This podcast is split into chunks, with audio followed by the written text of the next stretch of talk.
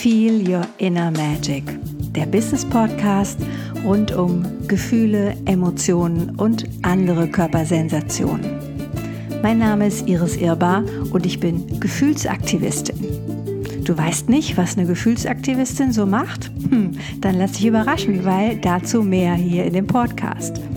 Mein Lieblingsthema ist dabei Gefühle im Business bzw. Gefühle und Geld. Ja, und jetzt geht's los. Ja, was ist eigentlich emotionale Intelligenz? Als ich vor vielen Jahren auf das Buch gestoßen bin von Daniel Goleman, war ich irritiert und auch überrascht, weil ich dachte, das ist doch klar, das muss doch jeder haben. Wie kann es denn Menschen geben, die das nicht haben, emotionale Intelligenz? Oft wird es so mittlerweile auch so als neues Führungstool oder eine ganze Zeit. Ne?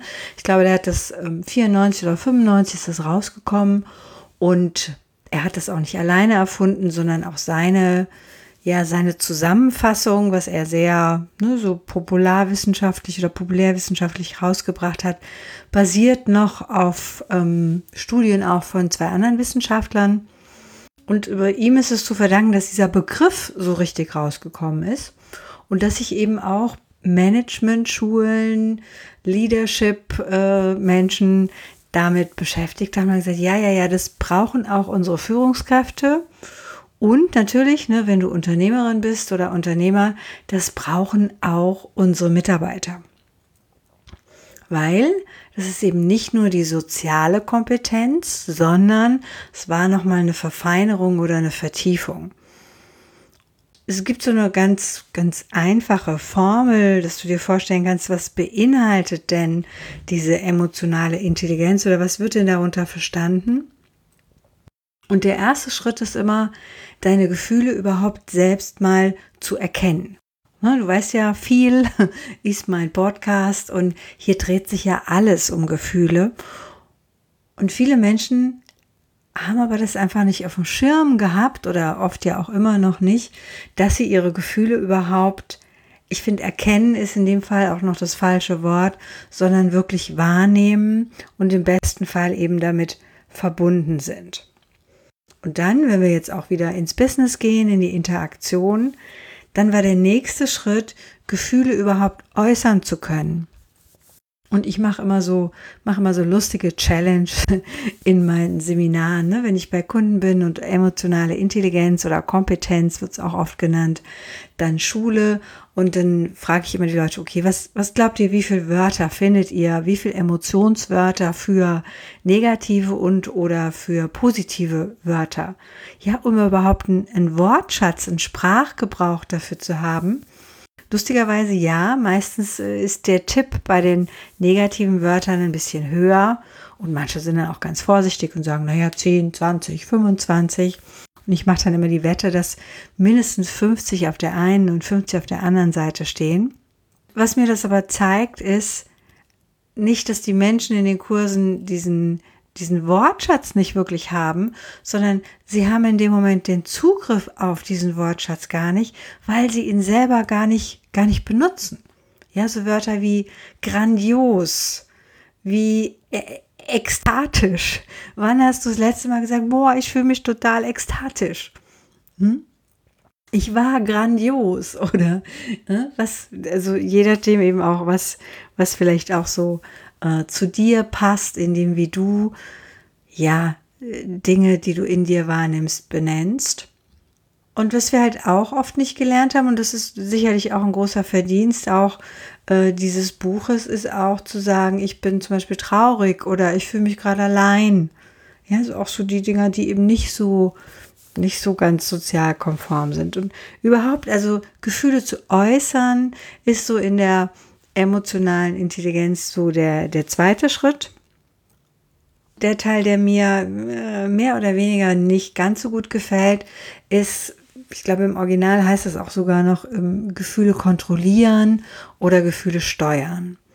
Und es zeigt halt wieder, dass viele Menschen ja im Grunde immer noch Angst haben vor Gefühlen, Angst vor Emotionen, weil sie noch in der Idee verhaftet sind, dass die Emotionen so wie so eine Welle über sie kommen und dass sie praktisch aus dieser Wellenbewegung gar nicht rauskommen oder in dieser Welle ertrinken, anstatt einfach mit ihr zu gehen oder auch mit ihr zu sein.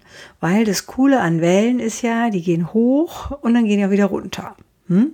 So, ich habe, bin gestehe, ich bin total schnell seekrank. Und was ich gelernt habe, ist, ich habe meine Zeit auf Kurs gearbeitet und dann sind wir praktisch immer einmal die Woche mit so einem Bootchen rausgeschippert auf irgendwelche Nachbarinseln. Und was ich gelernt habe von diesem Skipper da, der hat gesagt, okay, geh halt immer mit der Welle. Also sobald du dich gegen die Welle stellst, egal wie du auch auf dem Boot bist, geh immer mit der Welle, also beweg deinen Körper da entsprechend mit und es hat es um ein Vielfaches verbessert. Hm, kennst du vielleicht auch vom Surfen, beim Schnee, ne? beim Snowboard oder Skifahren ist das ja auch ähnlich. Da so eine Idee zu kriegen, wir müssen die vielleicht gar nicht kontrollieren, sondern wir müssen nur den, den Umgang damit kontrollieren, damit wir möglicherweise damit andere nicht zwingend verletzen. Und auch das ist ja nochmal eine Frage, die wir uns gesellschaftlich stellen können oder die sich jeder auch für sich, vielleicht auch in seiner Familie, in seiner Peer Group, in seiner, ne, da wo du interagierst, in deinem Unternehmen, nochmal stellen kannst. Wäre es nicht manchmal besser, wir würden Dinge rauslassen, ohne sie am anderen auszulassen? Hm, wenn wir jetzt nochmal so das ganze Thema Autoimmun und alles, was wir so ineinander hineinfressen vielleicht hat dieses Kontrollieren, wenn wir es missverstehen, auch, auch das Deckeln, das Runterhalten, das die, die Wut nicht zeigen, das nicht sagen, die Augen eben nicht verdrehen. Vielleicht ist das so ein bisschen die, die Krux auch daran, weil Menschen glauben, sie müssen dann das unten halten. Und das halte ich für körperlich bedenklich, ja, eben weil dann die Emotion irgendwo ja doch gespeichert wird oder verhaftet bleibt. Und ich glaube, es gibt eben auch noch bessere oder, oder andere Lösungen, die zu dem Zeitpunkt, als das Buch rauskam, erstmal nicht so diskutiert worden. Aber da ging es eben darum, wirklich, äh, die Idee war, ja, wenn du das jetzt steuern kannst, dann beherrschst du dich selbst und dann beherrschst du eben auch deine Mitarbeiter, deinen Lebenspartner oder wen auch immer. Ja, und der letzte Punkt, und da wird es wieder schön, solange das nicht instrumentalisiert wird, der letzte Punkt, den Goldman sehr, sehr deutlich raushebt, ist der Bereich der Empathie. Ich finde, bei Empathie können wir nochmal genau hingucken auch, ist es ein Mitleiden oder ist es ein Mitfühlen? Echte Empathie ist richtig Arbeit. Also echte Empathie setzt voraus, dass du komplett leer bist.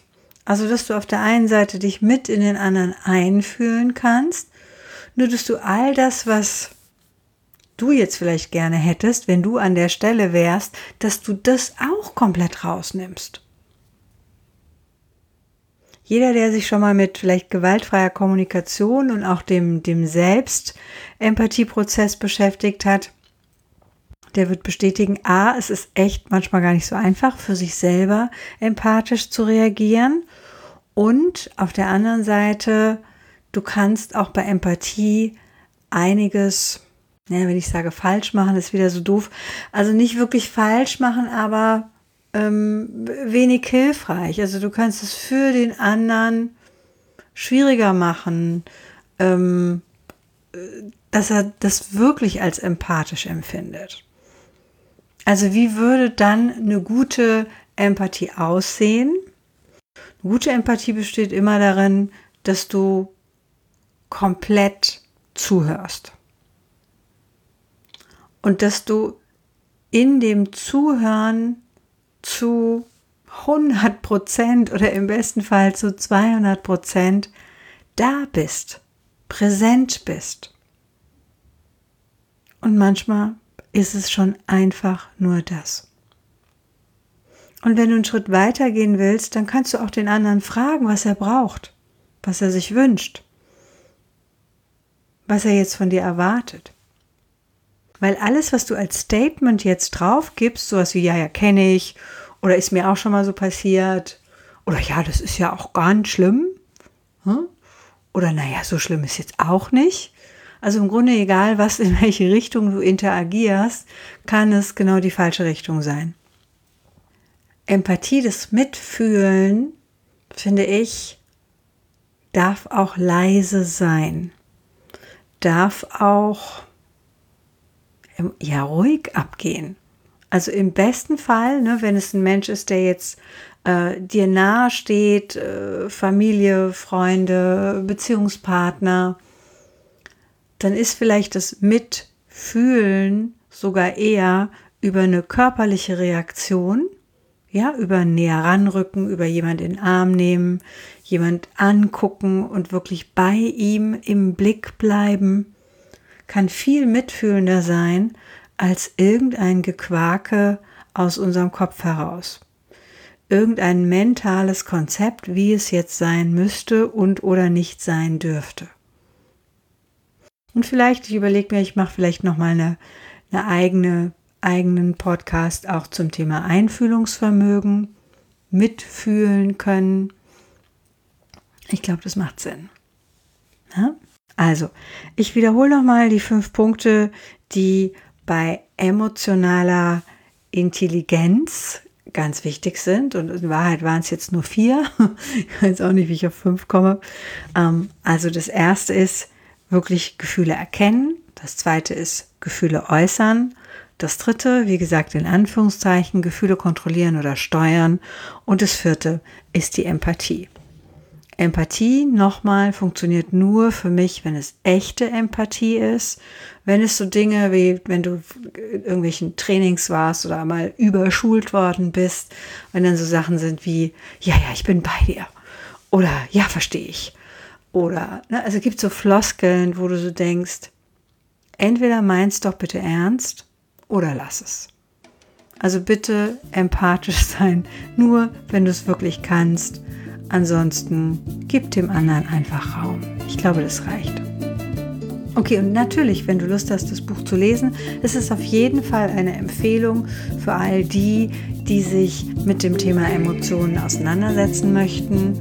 Und ja, dabei wünsche ich dir viel Erfolg. Wenn du Unterstützung bei irgendwelchen anderen Themen brauchst, dann melde dich einfach. Ich freue mich.